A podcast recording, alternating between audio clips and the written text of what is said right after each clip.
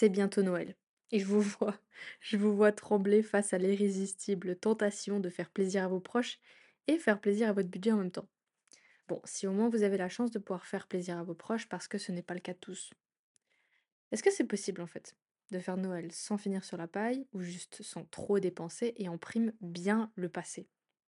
Je trouve que le grand piège avec Noël, c'est que souvent on reçoit son salaire en avance, on le claque dans tout ce qu'il faut pour les fêtes et on se retrouve vraiment à galérer en janvier parce qu'il faut tenir plus longtemps sans argent. Et là, on connaît les nouvelles résolutions, hein, les bonnes résolutions de début d'année, etc., etc. Ça vient à ce moment-là. J'ai connu ça tellement de fois pour être honnête avec vous. Avant de commencer cet épisode, j'aimerais juste faire un petit disclaimer. Comme je vais vous l'expliquer dans un instant, je ne suis pas fan de Noël. Pas à cause des dépenses, etc. Je travaille sur moi chaque année pour avoir la gratitude nécessaire et me faire une image positive de cette période de l'année. Mais ouais, vous allez comprendre pourquoi je pense. Dans cet épisode, c'est un petit condensé de mon travail perso, je dois dire. Mais avant tout, bienvenue sur Coach ton budget, le podcast dédié à la finance personnelle en Suisse particulièrement. Je suis Janice et je suis ravie de vous retrouver dans un nouvel épisode où on va parler de thunes, de fric, de cash, d'argent, de moula de manière décomplexée afin de s'instruire sur la gestion de nos vies et comment réaliser nos projets de vie avec. Si vous êtes nouvelle ou nouveau, bienvenue et pour les auditeurs fidèles, merci de continuer à me soutenir dans cette aventure, je vous aime fort. Je vais vous demander encore une fois, si vous ne l'avez pas encore fait, de noter ce podcast sur la plateforme que vous utilisez. Ça m'aide vraiment à le connaître. Et cette semaine, la question, enfin le topic vient de moi, elle ne vient pas de quelqu'un. J'ai l'habitude de toujours prendre une de vos questions sur Instagram, mais là elle vient de moi parce que j'avais envie de parler de ça. Mais si jamais vous pouvez m'envoyer un email à janice.coachtonbudget.com avec une question ou une, thématique tout simplement que vous souhaitez que j'aborde en épisode. Et j'y répondrai, je vous répondrai, je réponds toujours. N'oubliez pas de vous abonner au podcast pour ne manquer aucun épisode, mais surtout de voilà, mettre une note, je me répète, parce que ça m'aide vraiment à le faire connaître. Vous pouvez également me suivre sur TikTok et Instagram. Instagram c'est CoachTonB pour rester connecté et participer à la discussion.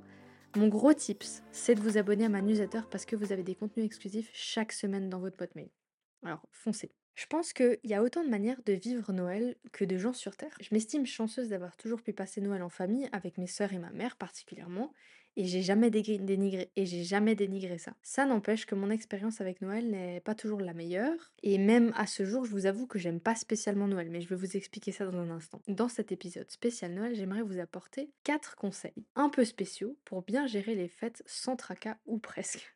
Et ces quatre conseils, je les tire d'un endroit un peu particulier, c'est mon expérience. Toujours orienté finance, ces conseils sont un mix entre alléger son budget pour Noël, mieux dépenser son argent, mais aussi passer un Noël un peu plus bienveillant, où tout le monde trouvera son compte. J'ai eu la chance de passer Noël dans quatre familles différentes. Ne me demandez pas pourquoi, ça fait partie de ma vie privée, mais aujourd'hui, à bientôt 29 ans, j'analyse ces différents Noëls et je trouve fou comme chaque famille a sa manière de le vivre. Il y a la famille qui se déchire chaque année, mais qui a quand même envie de se retrouver et qui va faire un effort sur tout pour que ça se passe bien.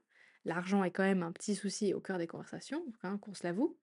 Il y a la famille qui le fait pour le faire et qui offre des cadeaux hors de prix avec des repas hors de prix, hein, du caviar, du Louis Vuitton, du machin, ça y va. Il y a la famille qui va le faire pour se réunir et passer du temps ensemble, qui va faire plein plein plein de petits cadeaux, même sur la paille des petits cadeaux quand même. Et il y a la famille qui va prendre les choses à cœur et fonctionner intelligemment à tout bout de champ. C'est de cette dernière famille que j'aimerais vous parler dans cet épisode parce que j'ai retenu quatre leçons faire un Noël sans finir sur la paille et en faisant plaisir à tout le monde.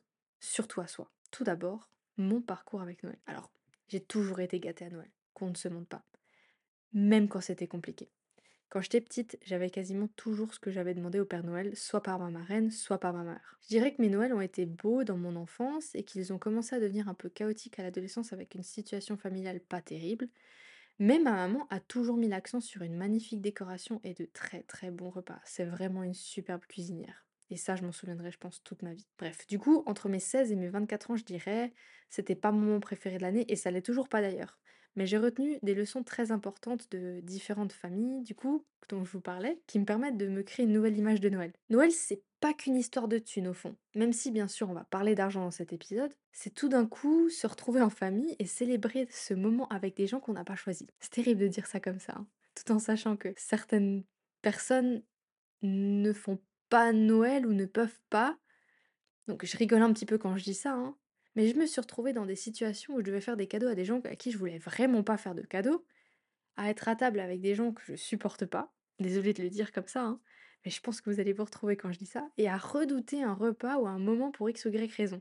Bref, pas Jojo, et selon moi, pas du tout dans l'esprit de Noël. Mais imaginez, imaginez si vous aviez le choix de changer de famille. Est-ce que vous le feriez? Moi, je l'ai fait, plusieurs fois. Et si un jour j'ai la chance de fonder une famille, j'aimerais pouvoir imposer ces jolies leçons qu'une famille en particulier m'a apprises. Ces leçons, elles sont là pour qu'on se prenne moins la tête sur tout et qu'on puisse partager un moment agréable à Noël. Je sais que certains auditeurs se diront mais je comprends pas, c'est trop cool Noël. Mais je vous assure que ce n'est pas partout pareil, ce n'est pas partout le truc qui pue le bonheur et c'est souvent l'argent et l'effort au cœur du problème. J'espère que vous vous reconnaîtrez du coup euh, dans ce que je raconte. Alors commençons. La leçon numéro 1, c'est pas de cadeau à tout le monde, mais un Secret Santa avec un montant fixe à chaque cadeau. Le principe du Secret Santa, c'est que grâce à une application, un tirage au sort se fait et vous aurez une personne attitrée à qui vous devrez faire un cadeau. Donc, une personne devra vous faire un cadeau également. Dans cette famille, en l'occurrence, le Père Noël reste secret jusqu'au bout. Ça veut dire que la personne ne sait pas de qui viennent ces cadeaux. On peut choisir de dévoiler la personne ou non, ça dépendra de vos envies, hein, si vous préférez faire ça en famille, je sais pas. Ce que je trouve bien dans cette méthode, c'est qu'on n'a pas besoin de trouver des cadeaux pour tout le monde, mais juste pour une seule et unique personne. Et donc, concentrer son budget plus important à une seule et unique personne. Dans la leçon numéro 2, on parlera des cadeaux en question, mais là, l'idée, c'est surtout que tout le monde soit sur la même longueur d'onde au niveau budget et qu'on ne se tracasse pas à trouver des cadeaux à 10 personnes, mais à une seule et que ce soit mieux fait. Ce concept, il est clairement pas nouveau. On le connaît particulièrement en entreprise ou quand on fait des repas entre amis, mais j'ai pas connu beaucoup de familles qui fait le Secret Santa. Peut-être parce que c'est politique, peut-être parce qu'il faut faire des cadeaux à tout le monde. On pourrait débattre des heures sur le fait que il faut faire des cadeaux à tout le monde. Ici, perso, je reste figée sur mon opinion et je vous avoue que bah, je trouve bien quand même de pouvoir se concentrer sur une seule et unique personne et de faire un beau cadeau. Et de mieux cibler ses cadeaux. On vient à la leçon numéro 2, c'est que ces cadeaux doivent être responsables. Sinon, ça doit être de la bouffe. La deuxième chose du coup que j'ai appris dans cette famille, c'est la valeur des cadeaux. Chaque personne, à chaque Noël, parce que du coup j'ai fait plusieurs Noëls avec eux, les cadeaux ont une vraie valeur.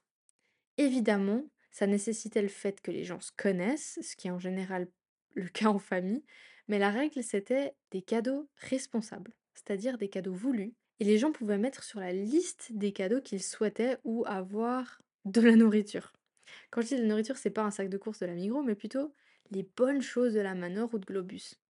Du coup, dans cette famille, beaucoup de paniers s'échangeaient pendant Noël, et ce que je trouvais top en prime, c'est que certaines denrées étaient directement consommées le soir même. Donc on ouvrait un paquet de ci ou un paquet de ça, et du coup, ça renforçait le fait que le cadeau, il était vraiment bien choisi parce que tout le monde mangeait quelque chose de fin, quoi, de bon, de...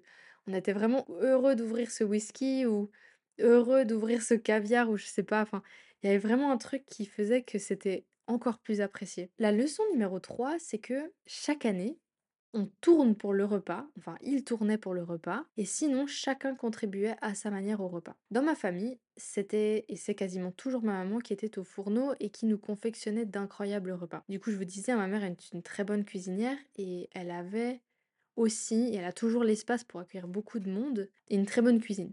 Elle a toujours la vaisselle, la passion pour tout ça, donc forcément, c'est ma maman qui gâtait chaque année. Du coup, c'est vrai que c'est beaucoup tombé sur elle, et je comprends qu'avec le temps, elle n'ait pas forcément la motivation de continuer, mais ça a mal habitué certaines personnes de la famille qui pensaient que chaque Noël serait toujours, toujours chez ma maman. En plus, ma maman, elle avait l'habitude de recevoir une belle tablée à la Saint-Nicolas aussi, qui est une fête importante en Alsace, où on va manger les, les manalas.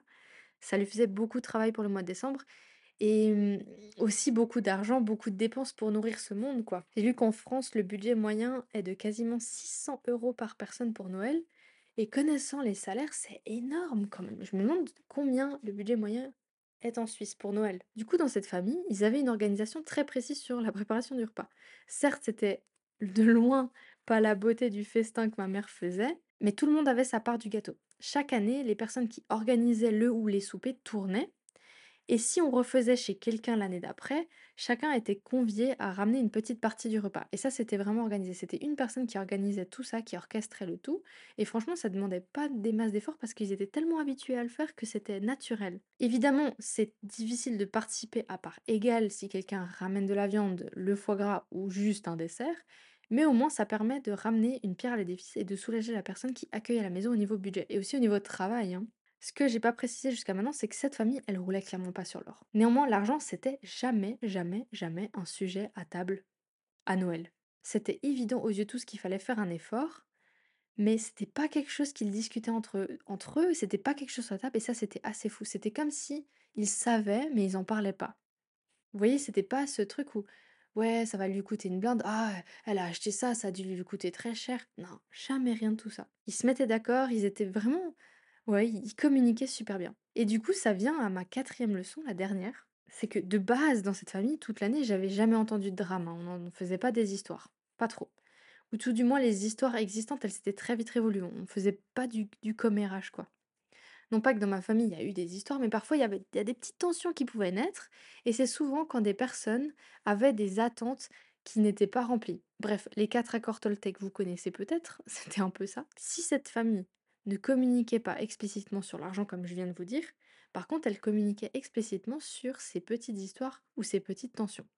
Donc pendant la période de Noël, c'était exclu de créer une histoire sur quoi que ce soit.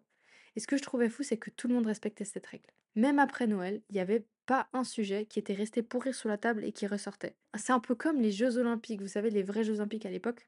Il y avait une trêve de la guerre, de tout. Tout ce qui pouvait entraver le bonheur à cette occasion. Et là, c'est pareil. C'était vraiment respecté, je trouvais ça fou. Alors je sais pas, peut-être qu'il y a des, bons gènes dans cette famille qui fait que c'était toujours bien respecté, je sais pas, mais en tout cas c'était vachement agréable parce que du coup Noël c'était vraiment un bon moment quoi. Si on résume ces quatre leçons, on obtient un Noël un peu plus responsable, la collaboration de la famille entière pour créer une fête appréciée et appréciable de tous, le soutien de tous au niveau finance pour un repas sans tracas, une bonne grosse dose de bienveillance pour faire fonctionner le tout. Je dois néanmoins vous avouer une chose, c'est que cette famille, elle était relativement croyante. Je parle jamais de religion, je me considère pas croyante, mais le fait d'impliquer des notions liées à la religion, et du coup aussi au stoïsme, au lâcher prise, etc., aide vraiment à passer de meilleures fêtes. Tout n'est pas qu'argent, tout n'est pas qu'économie. Je vous le répète souvent, le bonheur, ça commence dans la tête, et surtout au niveau finance. J'espère que cet épisode vous aura plu et vous aura inspiré pour recréer vos fêtes. Et si vous voulez partager avec moi votre expérience de Noël au niveau finance, n'hésitez pas à le faire via Instagram ou par email janice.coachtonbudget.com. Je me réjouis de vous retrouver la semaine prochaine et à tout bientôt pour un nouvel épisode.